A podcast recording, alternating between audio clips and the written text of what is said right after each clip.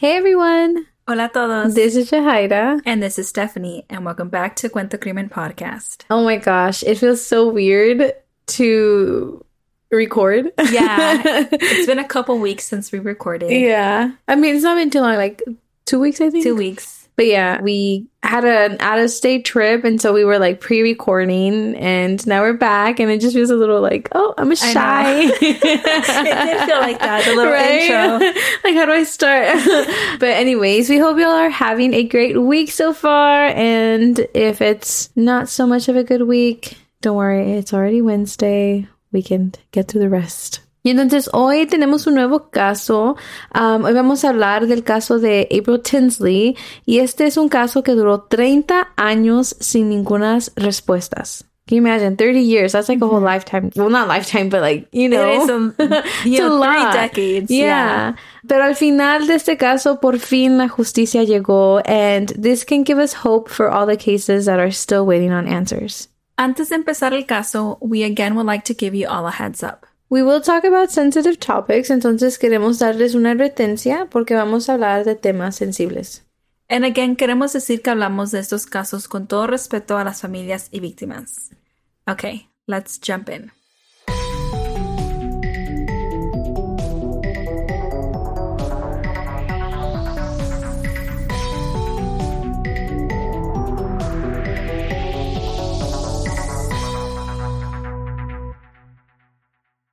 So, April Marie Tinsley nació el 18 de marzo del 1980 y ella vivía en Fort Wayne, Indiana with her parents and her little brother. She was an eight year old like any other little girl. She was, you know, enjoying every bit of the world and exploring new experiences. Mm. And, you know, I think at eight years old, you're learning about so much. Yeah. Know, you're taking in everything. You're still like figuring out mm-hmm. the world just a little girl running around with no worries, uh, laughing with her friends, and daydreaming about what she wants to be when she grows up, and overall, like just a kid without any worries. And yeah, April was only a second grader at Fairfield Elementary School, and she was part of the children's choir at the Faith United Methodist Church. Entonces, como dijo Steph, you know, she was just enjoying life. Mm-hmm. That was her. And yeah, that was a bit of a background on April. Like, como decíamos, she was just enjoying life. Y, you know, she was she was young. And everything seemed okay, but on April 1st, 1988, which was Good Friday, by the way, April was playing with friends and they were all neighbors, so todos estaban allí cerquitas. And that's when April decided to go back to her friend's house to get an umbrella because it had started to rain a little bit. Allí había dejado su sombrilla en la casa de su amiga, so she thought it was no big deal of just going back and getting it. Um, and so April had just walked around the corner to get the umbrella, and that was the last time that anyone saw her. And this was around 3 p.m. However, it did take a couple of hours for someone to notice that April never came back. And I mean, you know, they were running between houses, right? At el grupo de niños. And it's kind of hard to keep track of donde están or like you kind of see or you hear the noise. So you just think that they're all there. Mm-hmm. So it took a while hasta que alguien por fin was kind of like, April never came back. Mm-hmm. Yeah, I think that that's super normal. Like growing up with um, in a neighborhood with where you're getting along with the mm-hmm. neighbors mm-hmm. and you're running around from one corner to the next. And this is kind of like before iPads and like technology, right? Whole, yeah, yeah. So I was gonna say, I was like, it feels like a whole different like era, lifestyle, lifestyle, era. Yeah. yeah, and so yeah, like parents are kind of like inside and like the kids are playing in the front lawn and you know, from one moment to the next, it could be in the backyard mm-hmm. and again in the front lawn, and it's just back and forth. And so her friends are also eight years old, so they didn't think it was weird that she didn't come back, or you know, they just they just didn't really they probably think. didn't even notice. Yeah. yeah. maybe if they did think something, they probably thought that she just went home and she couldn't go back out. yeah, because parents do those kind of things where you know, also, ya no dejan salir. Yeah, and then also like I don't know, like they're kids. Like I feel like see, puedes pensar, but you're not gonna think of all the dangers yeah. and all all the bad side of mm-hmm. the world, you know? And so April's mom, Jeanette Tinsley, noticed that she went missing by dinner time because allí es cuando they realized that all the kids had gone home except April. April didn't come home.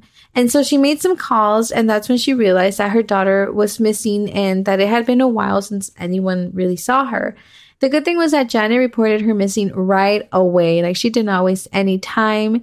And so April was reported missing from her William Street home in South Central Fort Wayne, Indiana. Y luego, luego, the search began. Fort Wayne police officers and volunteers all gathered and started helping in the search. I love to hear how like there's no time wasted, no one's waiting for anything. Mhm. Like all we know is nadie miró a April, and so now let's look for her. Mhm. And later, a witness, which was a neighborhood girl, came forward and said that she saw a white man in his 30s forcing a girl into his blue pickup truck. And this little girl did witness this hours earlier than, you know, now that she's speaking up. Pero probablemente, you know, era chiquita ella, entonces a lo mejor no captó la gravedad de lo que estaba viendo or what it even meant, you know, Mhm. like forcing someone into a truck, right? Yeah, like how is this little girl going to, you know, assume that this man could potentially hurt this little girl? She could imagine maybe it's um, a dad that wants, you know, is in a hurry Yeah. or something like that. So, Or like even like trabajando con niños, like you kind of learn que ellos están viendo, but it doesn't necessarily mean that they're captivating yes, or, or like understanding, or understanding or they reflecting. could be fixating on something else. Literally like, could be know. like the girl's shoes. yeah. you know? I was just thinking that. so yeah. And then later on, she probably hears, oh, like la niña está desaparecida, and then like you finally connect the dots. You know? Mm-hmm. yeah, it, it's like complicated. and Yeah. it's because she's a little girl, you know. Um, but I am glad that she, you know, like did bring it up when she found out that you know there's this whole search party going Mm-hmm. Yeah, on, for like, sure. you know. Entonces, a unos días después de la desaparición de April, on April 4th, 1988, a jogger from DeKalb County discovered a little girl's body. And, you know, later on, you know, quickly they were able to identify this as April's body. And the jogger came across this body at around 3:30 p.m. that day between County Roads 47 and 51 west of Spencerville in a ditch. And after investigators arrived, they, you know, started, you know, scoping out the place, you know, tratando de ver si pueden colectar like any kinds of hints and evidence. And right away, they believed that the body had been placed there within four hours. So, which means que alguien dejó el cuerpo de April right there in like in the middle of the day. You know, it's like day, it's like right outside um, because they found her body around 3.30 p.m. So, and so here's a little description of what they found um, at the crime scene. April was clothed, but her underwear and socks were inside out. So investigators assumed that she could have been sexually abused and redressed and then left there. And also, this location where she was found was just 20 miles away from her house. Kind of obvious, but like when they place a body, then that automatically means that there was, you know, someone did this. Like, Mhm. And so when the autopsy came back, it revealed that April was sexually abused and suffocated. And it also revealed that she had been dead for two days when her body was discovered. There was some DNA that was recovered from the scene, but you know, at the time it was 1988. And so they couldn't do much with the DNA. Like they did not have the tools that we luckily have nowadays. But luckily, they did decide to preserve what they had, which I'm glad that they did. Yeah, I'm glad that they did because like we've seen this now that, you know, technology is like so much more advanced and we can do a lot more now. And it's also kind of cool to think about how, like, back then ellos estaban pensando en el futuro. Like, por si quizás en el futuro sepan cómo, you know, manejar todo eso, or like they have tools or something. I don't know. It's really, it's kind of cool. Yeah. And so el mismo día on April 4th, 1988, a motorist reported seeing a blue truck that stopped earlier Sunday in the middle of DeKalb County Road 68 where the body was found. So, because of this, police are focusing on that blue pickup. Because, you know, also at this point, it's kind of the only clue that they really have. On April 7th, 1988, investigators released a drawing of a man that witnesses saw with April in the 2300 block of Hoagland Avenue between 3 and 4, and the day she disappeared. The man is described as uh, someone in his 30s and weighing 150 pounds and with the blue pickup. And this drawing and description brought in so many calls. Y después de unos días, el 11 de abril del 1988, authorities brought in a suspect, Everett Scholl. Él era un hombre de 34 años y mucha gente cuando estuvo llamando dieron el nombre de él because he just had such a strong resemblance to the sketch that they had made. Like he looked so much like this person. And so a lot of people thought that it was him. Y también había gente que decía que, you know, Everett tenía una blue pickup and he had it parked in front of his house. It's just kind of connecting the dots. Like you have a blue pickup truck and you resemble the sketch. So it's Yeah, and like the fact that a lot of people are catching on and calling this in is like, yeah, of course, investigators have to like look into it. And also, some callers said that this person was going around saying that he had information and knowledge about the kidnapping and murder of April. So authorities questioned him, pero después de tenerlo por ocho horas, the Fort Wayne Police Department charged him with a different case. The molestation of an 11 year old girl committed back in October 1987. And articles, you know, that we kind of looked into stated that it was his ex girlfriend's daughter.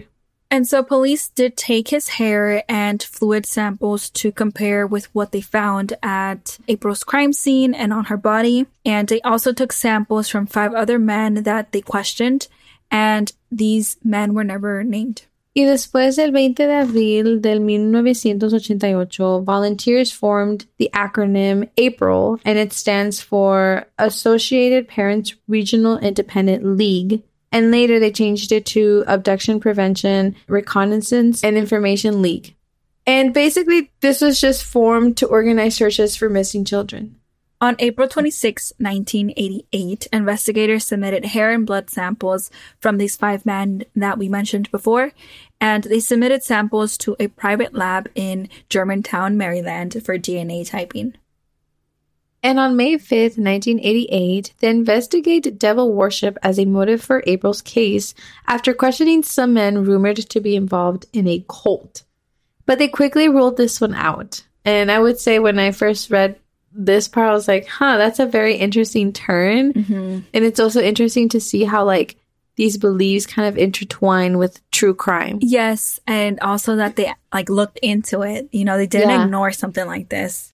On May 24th, 1988, the 34 year old man that we mentioned earlier, Everett Scholl, was released after being acquitted of the child molestation charge that happened in October of 1987. On August 9th, 1988, they announced that the DNA samples, you know how they took the samples of the five men they had submit earlier, could not exclude or include the suspects. So basically, it was kind of like inconclusive, right? Mm-hmm. Nothing, nothing really came from it. Yeah. And so, like, at this point, they are like trying to chase every lead that they have, and but you know, they're not coming up with anything.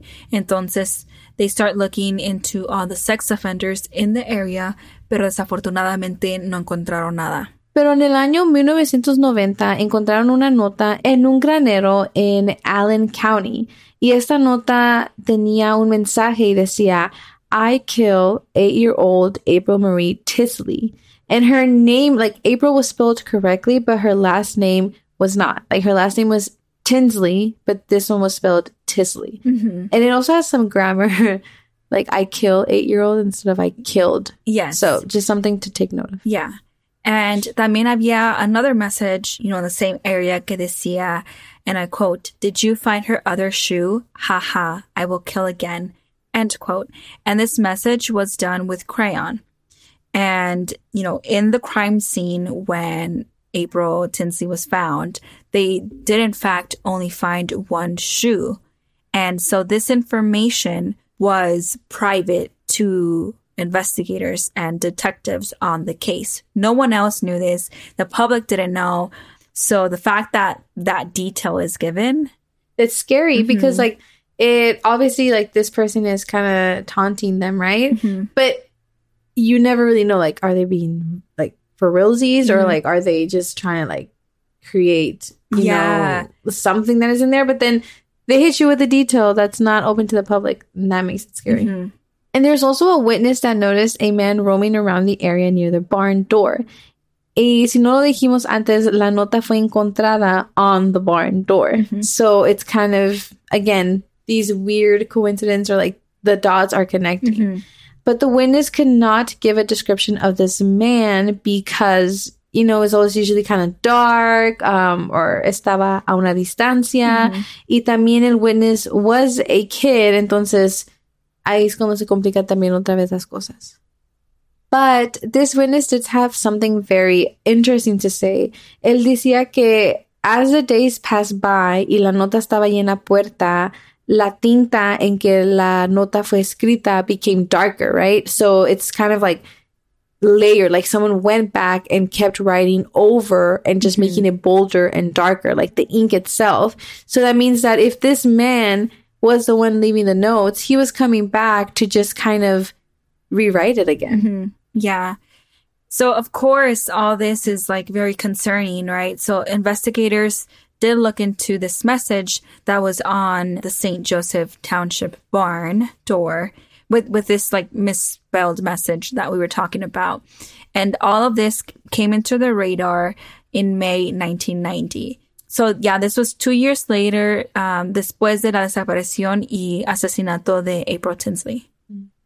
And so, you know, this message is really scary to investigators and the community, right? Three weeks later, another disappearance and murder happened. This was on June 14th, 1990, when a seven year old went missing. Her name was Sarah Jean Bowker. She was later found dead, and they did get her killer. And we're bringing this up because I think there was a lot of like conversations about you know, April Tinsley's case and Sarah Jean Bowker's case being related. And because it kind of happened, you know, pretty close in time and, you know, they didn't have April's killer yet. And luckily they did find Sarah's killer, you know, fairly quickly. But unfortunately, he passed away in 1994. So he never really made it to trial. Trial. You know, there was conversations between both cases being connected. But however, on August 7th, 1991, the FBI concluded that April's and Sarah's cases were unrelated and that they were probably murdered by different people. But the person who conducted the autopsy stated publicly que Hey, it's Kaley Cuoco for Priceline. Ready to go to your happy place for a happy price? Well, why didn't you say so? Just download the Priceline app right now and save up to 60% on hotels. So, whether it's Cousin Kevin's Kazoo concert in Kansas City, go Kevin, or Becky's Bachelorette Bash in Bermuda, you never have to miss a trip ever again. So, download the Priceline app today. Your savings are waiting. Go to your happy place for a happy price. Go to your happy price, Priceline. They deeply believe that the girls were killed by the same person. So like there was always like that uncertainty or like people just believing this or that, you know? Yeah.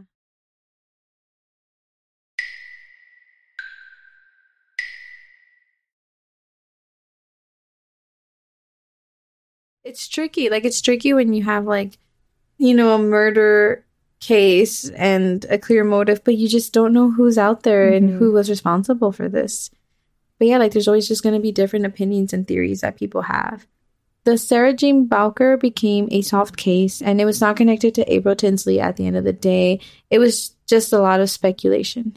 Time and time passes, and this is super frustrating. We see this again and again in a bunch of cases where you just don't have any leads, and um, the family is still waiting for answers.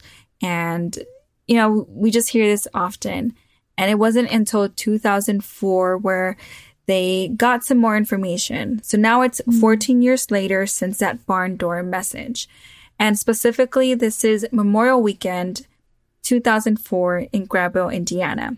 A little girl, Emily Higgs, found a plastic bag on her pink bicycle.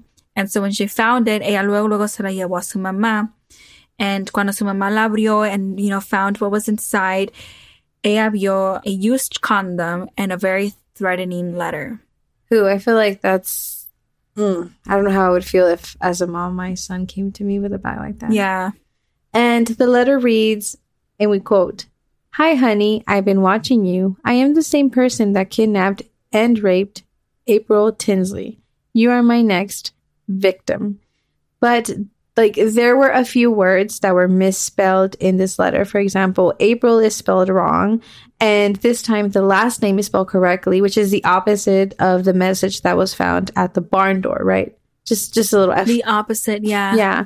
Um, just something, you know, to take note of. And this family was not aware of April Tinsley's murder because they moved to Grabville 11 years after her murder. Pero una amiga de la familia que sí sabía del caso de April les dijo que era mejor que llamaran a la policía y entregaran esta nota con las otras cosas que llegaron en la bolsa. And I mean, even if they didn't know who April Tinsley was, like you would want to call to the Porque quién dejó esta nota, um, esta persona sabe dónde viven, right? Because I'm assuming Me dice que te está of- viendo. Yeah, like in the same neighborhood or something. So, of course, I think this is definitely something that should be reported. And just to clarify, this is 16 miles north of Fort Wayne, where April Tinsley disappeared from. And so, yeah, this family did report this note. And when authorities got a hold of this note, they compared it to the note that was found um, at the barn door. And they found that, you know, the handwriting and everything was really similar. And so a total of four similar package or, you know, notes were sent to different little girls and they were found on a bike or mailbox. Um, entonces, whoever was leaving this kind of had a pattern. They were found with used condoms and notes saying that the person who left the condoms was the person responsible for killing April. And this person left a used condom or a Polaroid of a naked man from neck down on a bed, which is honestly just really disturbing. And authorities trataron, you know, de just notice details que estaban en la foto, like the bed sheets or hoteles or locations, you know, anything, something que podía conectarlos a alguien. Pero desafortunadamente no había nada. Like they made the bed sheet public to have anyone come forward if they recognized it, but nothing was ever really connected. And so, yeah, these notes are being dropped off at bicycles or, you know, like homes pretty much. It's not being mailed. So, like, yeah, it's super creepy to think, like, how did this person choose or how long did they stick around? Yeah. Like, when did they feel like okay to drop it off? Like, ah, I just, you know, but I, I am glad that like investigators are, you know, doing as much as they can, like looking at the picture and, and like if they were to like recognize the, you know, the blanket or the sheets, like from a hotel, then they can go in there and like ask like who got a room in the last year or something like that. And it's like, also just like very interesting como like they focus a lot on the bed sheets y se puede ver como un small little detail, but it can probably open up a Yeah, lot of yeah. doors. And so in in one of these like drop offs of these letters, um, witnesses did come forward and they said that they saw a four screen van in the neighborhood during the time that the notes were being delivered. Y después pudieron confirmar que la ADN que estaba en el crime scene de April and the DNA que fue encontrada en estos mensajes were a match. So that means that this was the same person. And so at this point, they are looking for one person. And the FBI Behavioral Analysis Unit released a suspect profile. You know, they, they did say that this person was a white male between the ages of 40 and 50, someone who frequents places where children are likely to be at, someone who focuses on little girls, um, someone who owns or borrowed a Polaroid the year of 2004, someone who possibly owned or borrowed a four screen pickup truck having a matching camper shell with dark tinted windows. And there was a few more, but like that was a list that they, you know, shared with the public. Which is also very oddly specific, but I guess it's pretty good. And on September 18th, 2006, las autoridades le estaban preguntando al público que si alguien reconocía la escritura que estaba en las letras o en las notas, que por favor hablaran, you know, for them to come forward and speak up. Porque, you know, eh, I don't know, I feel like it's scary because one, like this person is claiming to kill April, so you mm-hmm. kind of know what they are capable of. And also like just like what they're doing, like with the eight year old girls, like it's just it's it's- Wrong. It's, wrong. It's sick. Y es alguien que cometió este crimen in, you know, 1988 and Yeah. that was just 2004. So it's like this person is still thinking It's- about this and like taunting the police and I don't know, kind of saying like, oh, I'm still out here. Yeah. It's scary. On April 11th, 2009, America's Most Wanted aired a case on April's case. To help the case, and again, they released another episode on August 25th, 2012, with a new conversation around Fort Wayne Police Department crime scene technician Chris Meals, a retired detective and former FBI profiler, Jennifer Atkin, and they discussed how Chris had 513 suspects, but narrowed it down to 81. And 12 of those refused to let their DNA tested. So, I mean, you know, we're just saying this because, like, there was, like, some attention, like, you know, effort in trying to get this case, get some answers now being 2009 and then 2012, having these episodes being released. Um, it's just good to see that, you know, there was still some effort. Yeah. And I mean, also in this episode, they kind of released a few details que nunca se supo saber de el caso. Like, por ejemplo, estaban hablando about the sex toy that was found at the scene, which was inside a Sears bag. And it's just described as disturbing. Like, we don't know too much about it. Pero esto era algo que nunca se supo before this episode. And, you know, ya hemos hablado sobre esto que, you know, in, in some cases, los investigadores no quieren dar todos los detalles, mm. right? And so I think this was one of those details que, you know, they didn't share to the public and they were now sharing it with hoping that, you know, this would bring hints and leads, especially after, you know, having an episode with this big of exposure. You know, they just, you know, were hoping that they would get something out of it. Pero desafortunadamente, they don't. They don't get anything from mm. from this. And in May 2016, which now it's crazy to think about how we started this case in 1988 and now mm-hmm. we're in 2016, a DNA profile was conducted by Parabon Nanolabs with the 2004 DNA samples because the original DNA sample had been used up over the years. Yo pienso que So, like, the fact that this person left more of their DNA is like crazy, mm-hmm. but also like super helpful for the case porque you know, they probably had limited DNA from yeah. the actual crime scene, but when they confirmed that both DNAs belong to the same person, it's like they have a lot of DNA. So now they do, yeah. yeah.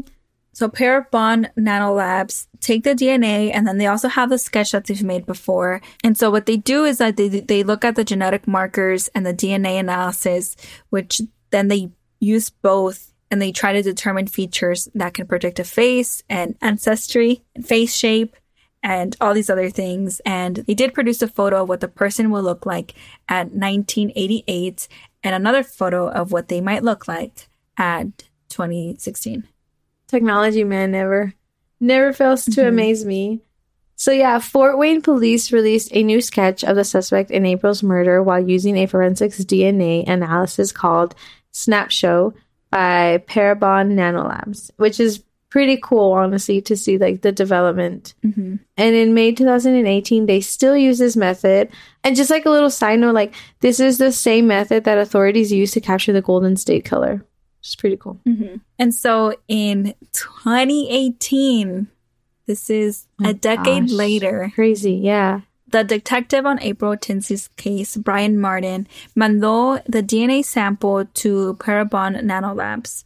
And they used a GEDmatch, and DNA was compared to other samples on GEDmatch. And they narrowed the searches to two brothers, one being John D. Miller, of now 59 years old. El 12 de julio del año 2018, investigadores empezaron a seguir a John D. Miller at his mobile home at 13722 Main Street Lot 4 in Grauville, Indiana. And he just happened to live so close to the barn, by the way. Mm-hmm. El 6 de julio del año 2018, investigadores agarraron la basura from his mobile home and they found three used condoms and they ran tests, right, to compare to the DNA that they have from the condoms obtained in 2004, and it turns out that both DNA samples are consistent. Crazy de pensar que tanto tiempo ha pasado and like how this guy like estaba dejando estas notas or like these used condoms and like he really thought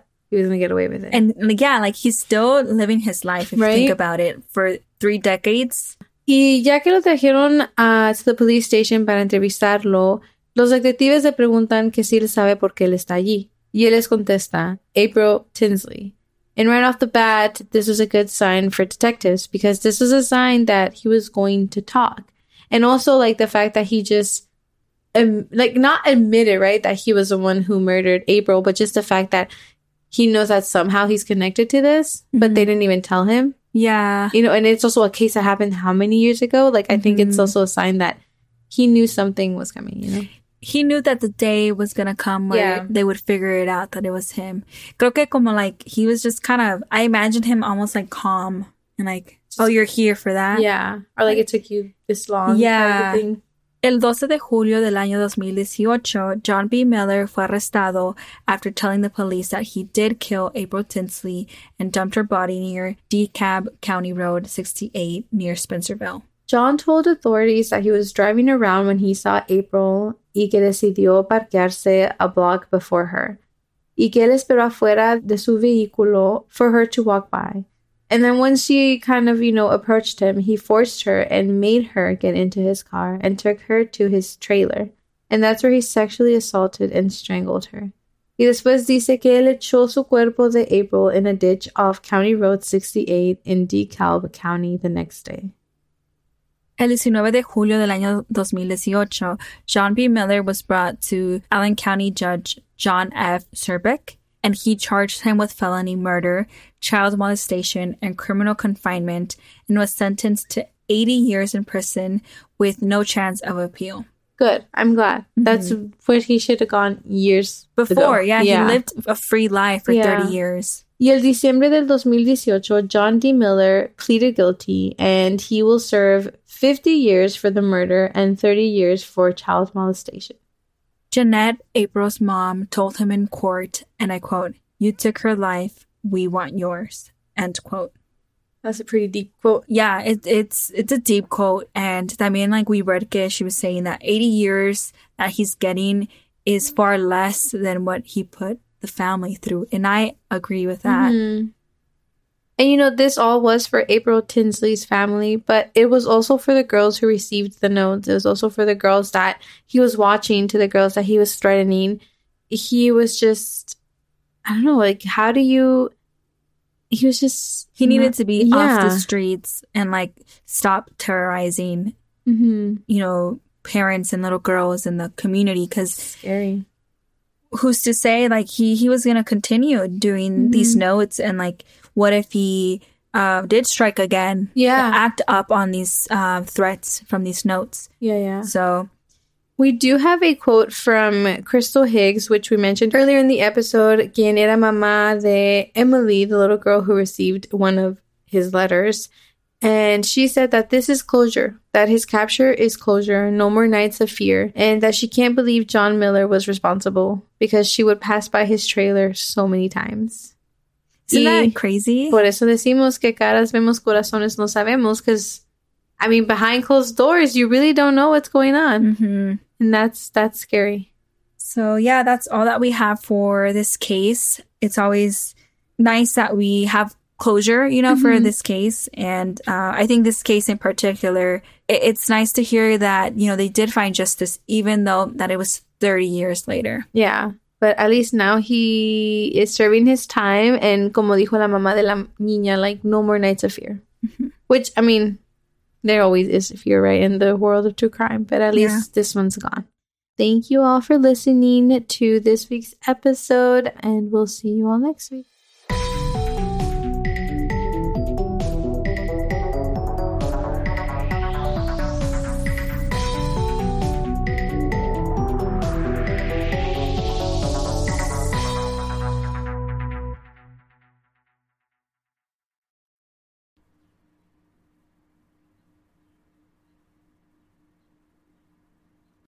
I'm Victoria Cash. Thanks for calling the Lucky Land Hotline.